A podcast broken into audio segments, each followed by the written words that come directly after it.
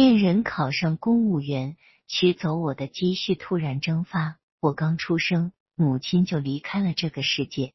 我不知道亲生母亲长什么样，只是她离世后不久，生父就娶了小姨，母亲的亲妹妹。小姨嫁给生父，我被送人。现在的养父母是南通淳朴的农民，养母只喜欢他自己的亲生孩子。直到我长大后挣钱了，才对我好一点。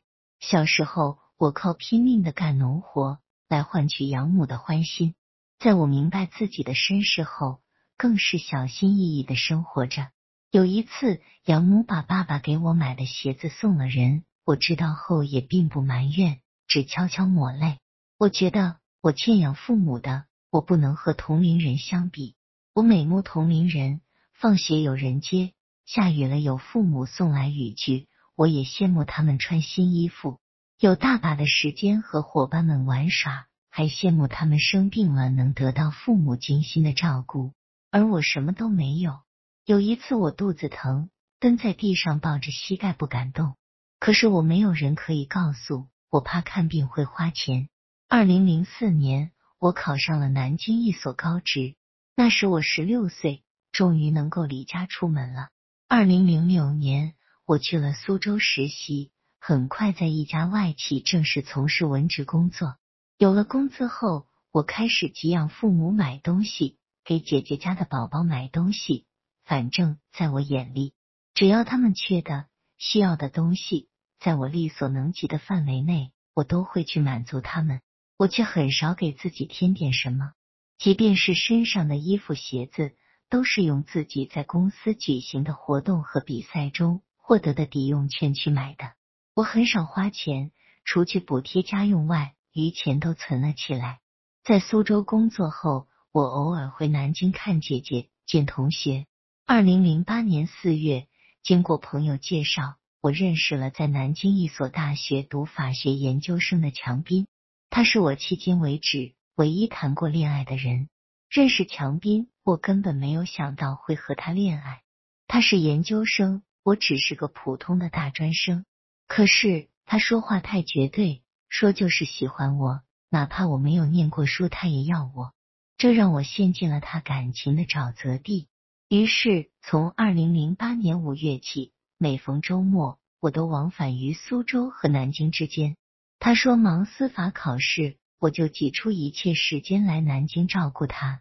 他还在上学，没有收入。我就用我的工资给他买东买西，直到他司法考试结束，我来南京的频率才逐渐减少。更多时候，我们通过电话联系。二零零八年底，金融风暴直接影响了我所在的公司，公司开始一批批裁员，我也被裁了。但我没有丝毫的伤心。我告诉强斌，下一步就不用两头跑了，我要去南京找工作。本以为强斌会很开心，他却显得十分冷漠。你来南京干嘛？你在苏州重新找工作，我平时也可以过去看你的。我也没怎么多想，随口说这样可以离你近一些，方便照顾你。强斌没有再滋声。二零零九年春节过后，我回到了南京，我开始努力的找工作，强斌也一直陪我找工作，并不好找。我因此而心烦时，他就陪我到书店看书，一直到今年三月底，我才在新街口找到了一份工作。这时，强斌为考公务员的事忙碌。有一天，强斌突然对我说：“他不想考了。”我问他为什么，他说要考就考回山东，问我愿意去山东吗？我没有犹豫，几乎第一时间回答愿意跟他去山东。后来他回去考公务员了。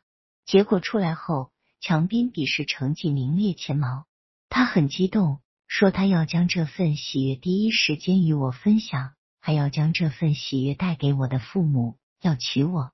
长这么大，我没有带过任何一个异性回家。如果现在有一异性和我回家了，无疑就是将来结婚的对象。犹豫中，强斌说：“沈欣，你将要做我的新娘。”他的话让我沉溺其中。我买了三张五月一日去南通的车票，我要姐姐陪我们回家。四月二十九号晚上，我的手机因为没电关机了。三十号早晨开机时，我收到一条短信提醒，是个陌生的号码，我就回拨过去。可是我再怎么拨，对方都不接。过了一会，对方给我发了短信过来，直觉告诉了我，对方肯定是个女人。我觉得奇怪。五月一号早晨，我用公用电话回了这个号码，电话接通，果然是个女孩的声音。我什么话也没说就挂了。不知道为什么，我头皮发麻，但我还是当做什么都没发生，在宁海路等强斌出来，我们就要一起去南通了。可我却莫名的烦躁、恐慌，站在路边看着车来车往，内心无法平静。不一会，强斌终于出现了，他的表情出卖了他，他不敢正视我，还没等我开口，他就冒了一句：“你打电话给他了？”天哪！我都不知道是什么情况，这是什么意思？强兵骑虎难下，只得告诉我事情的原委。听着他所说的一切，我真不敢相信自己的耳朵，不敢相信他所说的是真的。那一瞬间，从头到脚前所未有的冰凉。以前自己只有在书里才看到过这样的状态，还想不通大热天的身体为什么会发凉。我泪如雨下。强斌说。那女孩和他一直没有彻底断掉，强斌还是跟我回家了。他在路边擦着我脸上的眼泪，拉着我的手，让我一定要相信他。我信了，我无法形容自己对他的爱，近乎不能自拔。回去的车上，那个女孩一直给强斌打电话发信息，强斌始终不接，可他的眼神透露着不安。我跟他说，人与人之间需要坦诚相待。每次他都使劲的点头，要我别多想。从头至尾，他都在说很绝对的话来平复我波动的情绪。我强斌最爱的人是你，我用生命起誓。从南京到家的车上，那女孩打了至少六十个电话给他，信息也发了很多。我看了信息，比如他说：“快回来吧，还记得我们在一起的时候吗？还记得我们一起出去住的时候吗？”我知道你是爱我的，如果你不爱，为什么还要吻我和我睡在一起？我脸色都变了。强斌不停的安慰我，让我相信他对我的爱是真的。然后我们各自沉默，一路上只有手机的震动声。到家以后，养父母很开心，家里收拾的特别干净。晚上吃完晚饭，我们出去散步。我想让强斌把话说清楚。我接受不了那女孩所说的一切，我还有点同情那女孩。强斌早已看出我的疑惑，他又一次紧紧握住我的手，让我相信他，相信他。傻乎乎的我已经被冲昏了头脑。五月三号晚上，强斌对我家人说，今年十一想和我结婚。在饭桌上，我不知道是激动还是不安，就感觉像在做梦。我向往有个家。却很难高兴起来。强斌成功了，公务员考试一路绿灯。他几次去山东，钱都花的很厉害。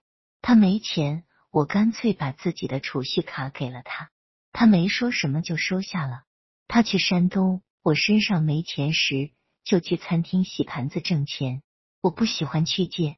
他从山东回来后，我还用洗盘子的钱给他买了根腰带，他接过去。